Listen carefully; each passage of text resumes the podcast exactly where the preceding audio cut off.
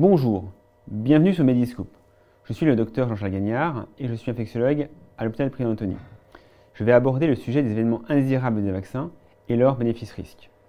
La vaccination permet de protéger les individus et la collectivité de pathologies par l'effet d'immunité individuelle et collective.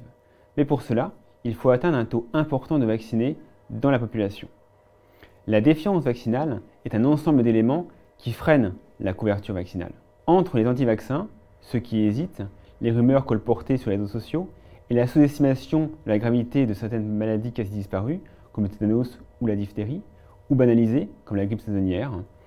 À cela s'ajoute une surreprésentation des effets indésirables des vaccins. Nous allons voir quelques exemples d'effets secondaires souvent colportés. 1. Le vaccin responsable de maladies auto-immunes. Dans Réalité pédiatrique, en mai 2016, le professeur Grimprel rappelait qu'aucune vaccination générale n'a été reconnue comme facteur causal de survenue d'une maladie auto-immune, autant chez l'enfant que chez l'adulte.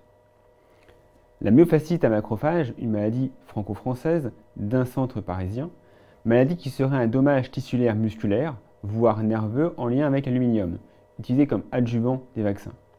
Aucune autre équipe n'a décrit cette entité, qui est un biais de relation entre aluminium, lésions tissulaires et une maladie.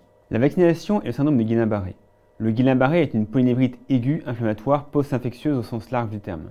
Elle peut être post-vaccinale. L'exemple de la campagne de vaccination antigrippale H1N1 en 2009 a recensé moins de 1 à 2 cas par million de vaccinations. Mais le syndrome Guillain-Barré découlant d'une grippe maladie est bien supérieur au risque post-vaccinal.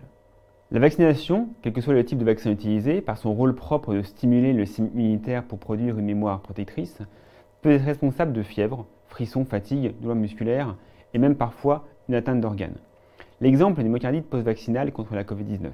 Mais ces atteintes sont rares et en moyenne 100 fois moins fréquentes et moins graves après la vaccination comparé à une myocardite post-Covid. Chaque campagne de vaccination fait l'objet en France et dans le monde d'une surveillance et la NSM collige les déclarations des effets secondaires. La quasi-totalité des effets secondaires post-vaccinaux sont transitoires et bénins. Le principal risque d'une vaccination est l'absence de protection par échec vaccinal. Le bénéfice de vaccination est individuel par la protection qu'elle engendre chez l'individu et collective par l'immunité de l'ensemble de la population qui est ainsi créée. Selon son risque personnel, âge, comorbidité, immunodépression et la pathologie, fréquence et sévérité, la vaccination est un mélange entre protection de soi et un geste altruiste pour protéger les autres.